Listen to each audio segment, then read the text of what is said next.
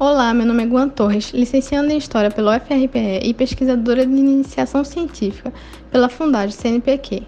A convite do Educa Periferia, estou aqui para falar sobre as teorias raciais.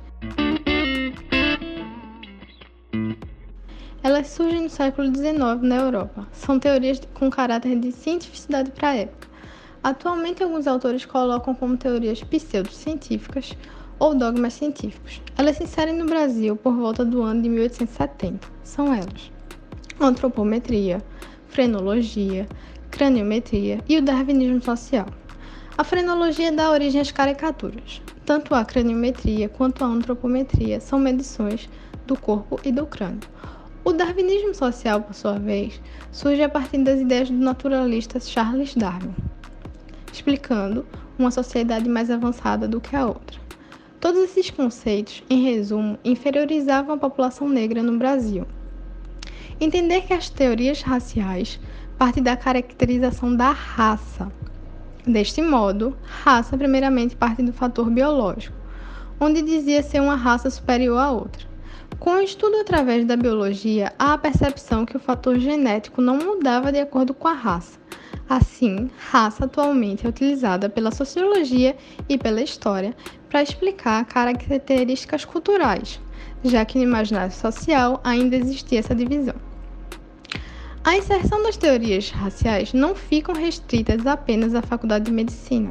Elas também se reproduzem nas academias de direito, bem como nos jornais e na sociedade em si, gerando assim uma problemática, que era a proibição de imigrantes africanos no Brasil, proibição de casamentos interraciais e as caricaturas em periódicos, com tons de brincadeira sobre a população afro-brasileira, tons jocosos.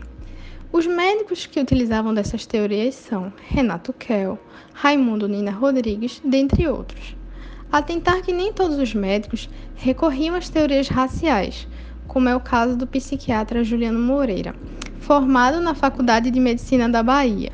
Para ele, as questões de desenvolvimento do país não estavam ligadas ao fator da raça, e sim a questões sociais, como a educação e a saúde.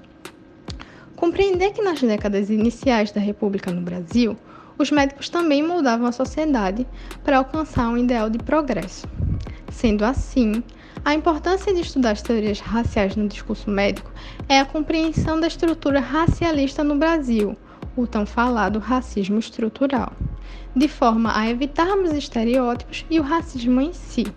Como indicação de leituras e séries, temos o documentário Negritudes Brasileiras e um pequeno vídeo do médico Juliano Moreira no jornal Nexo, encontrado também no YouTube.